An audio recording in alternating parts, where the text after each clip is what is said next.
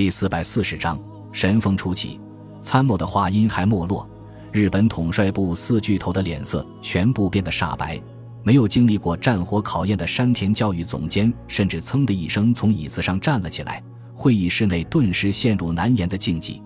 东条英机恢复了冷静之后，缓缓说道：“马里亚纳群岛正扼中太平洋航道的咽喉，亚洲与美洲的海上交通要冲，是美军进攻帝国本土和远东的必经之路。如果马里亚纳群岛被美军占领，帝国本土与东南亚的海上生命线就将被彻底切断。更严重的是，从马里亚纳起飞的美军远程轰炸机可以将本土纳入其轰炸半径。如果美军把马里亚纳群岛作为主要攻击方向的话，应该首先攻击最北端的色班岛才对。为什么会越过色班岛，出现在小笠原群岛附近呢？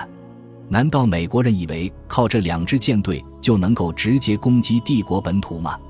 真是狂妄之极！山本五十六摇了摇头，轻声说道：“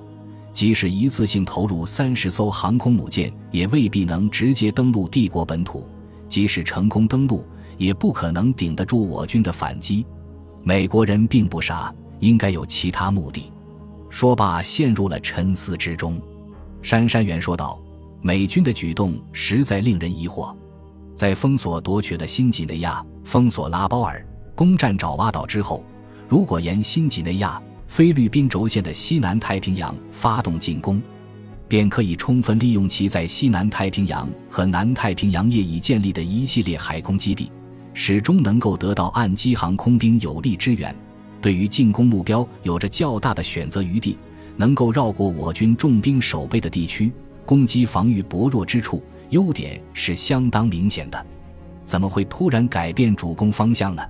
山田总监用不太确定的语气说道：“这条进攻路线上的主要岛屿面积都比较大，我军部署的兵力也相应较多，美军肯定会遭到激烈抵抗，付出重大伤亡。另外，这条进攻路线的侧翼和后方都暴露在中太平洋地区我军的陆军航空兵面前，进攻态势并不理想，只能采取步步为营的战略，逐步推进，其攻击速度可想而知。”在苏联形势已经岌岌可危的情况下，同盟国方面哪里还有时间按部就班地向前推进？与之形成鲜明对比的是，中太平洋地区大多是些相距遥远、面积较小的珊瑚礁和岛屿，即便我军在这些岛屿上的防御坚固，也会由于面积小而力量单薄，彼此距离远而难以得到增援与补充，容易为美军各个击破。加之这条路线与美军后方基地路程较近，能节省部队与运输船只，优势更加明显。选择这里作为主攻方向是自然而然的事情。东条英机急忙说道：“果真如此的话，就要马上增强马里亚纳群岛的防御，并从南太平洋调派军队和战机增援。”山山原和山田当即表示同意，可是山本五十六却缓慢而坚定地摇了摇头，一字一顿地说道。各位长官，山本以为美军的意图既不是要攻占马里亚纳群岛，也不是要登陆帝国本土，而是要越过我军封锁线，进抵台湾，与中国军队会合。其余三人闻言大吃一惊。东条英机沉声问道：“你的意思是，美国舰队完全是为中国军队提供登陆帮助来的？”山本五十六回答道：“严格来说的话，应该不仅仅是提供帮助。”而是直接参加。印度和缅甸失守之后，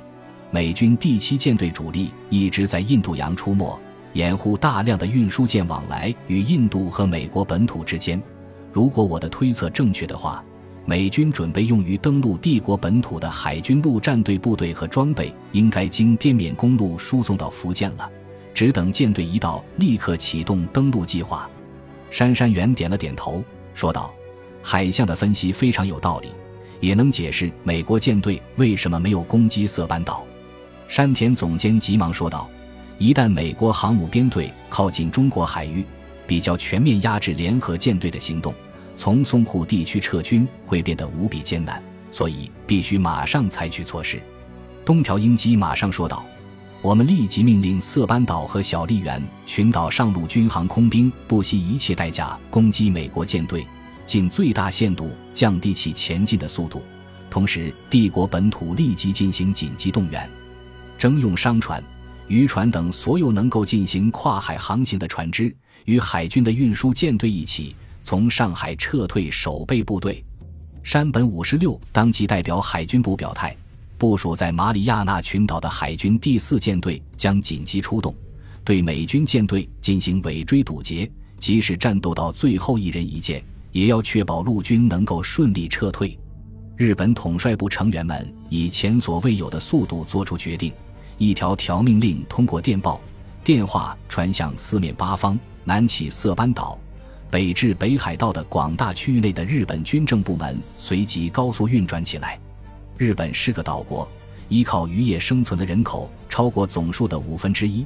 因而，在沿海地区拥有数量惊人的渔船，再加上数量庞大的商船，形成了巨大的运输能力。在日本军国主义政府的全力动员下，数以万计的各种船只从北起北海道，南至九州岛的广阔海域，向中国华东沿海进发。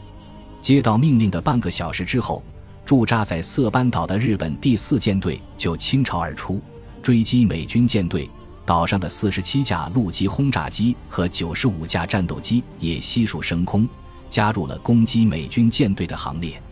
由于战斗机只能携带少量的炸弹，不具备对舰攻击能力，所以战斗机飞行员们只让地勤人员给飞机加注了单程的燃油。把多余的载荷全部用来装载炸弹。冲绳的陆军航空兵也出动了两百架战斗轰炸机，向小笠原群岛海域前进，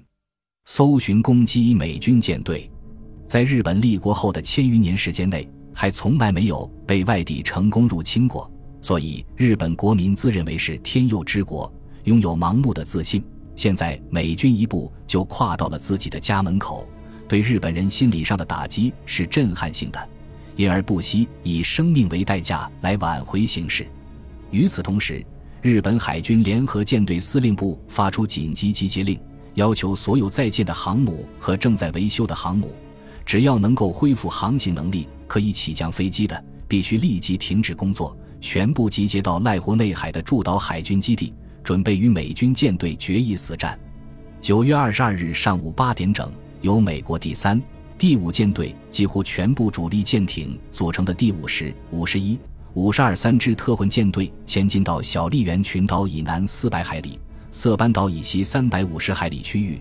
这支规模空前庞大的舰队由尼米兹上将亲自率领，总共拥有二十艘航空母舰、二十九艘护航航母、十八艘战列舰、三十二艘巡洋舰、一百三十艘驱逐舰、护卫舰七十四艘。登陆补给舰艇五百余艘，搭载舰载机两千一百余架，并载有四个编制完整的海军陆战队师，可谓实力强横。三个特混舰队相互之间保持五十海里的距离，以二十五节的高速向台湾前进。近百架侦察机轮番起降，使空中始终保持有三十架侦察机，严密地监视着四周的动静，防范日本军队的突然袭击。八点二十五分。从色班岛起飞的日本战机，在最前面的第五十二特混舰队以南大约八十海里的区域被侦察机发现。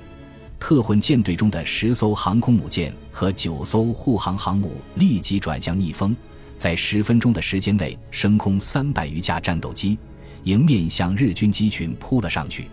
出乎美军飞行员预料的是，日军战斗机对于己方轰炸机遭到的攻击视若不见。仅仅打出数十发机关炮弹之后，就径直与美军战斗机群擦肩而过，全速向特混舰队扑去。轰炸机则一边用机载武器猛烈还击，一边全速前进，连基本的闪避动作都不愿意做。美军飞行员隐隐约约感到有些不妥，战斗机群的指挥官急忙向舰队发出警告信号，然后全力堵截日军战斗机。此时的日本战斗机。不但性能全面落后于对方，飞行员的素质也相去甚远，很快被损失过半。等到飞抵舰队上空的时候，只剩下五十多架飞机。刺耳的防空警报瞬间就传遍了舰队的每个角落。刚刚升空的三十余架战斗机，在警戒雷达舰的导引下，全力拦截日军飞机、战列舰、巡洋舰和驱逐舰上面的高射炮，则猛烈射击。在航母上空编织出一道道绵密的火力网，疯狂地绞杀试图穿越的日军战机。一架架飞机被炮弹击中，凌空解体，天女散花般飘落大海；其余的飞机则飞蛾扑火般的继续俯冲下来，连人带机向军舰的要害部位——烟囱、机舱、弹药舱等高速冲撞过去。尽管美军的防空火力异常凶猛，战斗机全力拦截，还是有十八架飞机成功的进行了自杀式攻击，并将一艘护航航母击沉。击伤航母和巡洋舰各一艘，使美军损失了三十余架舰载机和数百名士兵。当幸存下来的十二架轰炸机躲过美军战斗机的层层拦截，踏上归途的时候，日军第四舰队却以十八节的航速被美军越抛越远。从冲绳起飞的日军战机又因为没有发现目标返回基地，从而使美军舰队避免遭到更大的损失。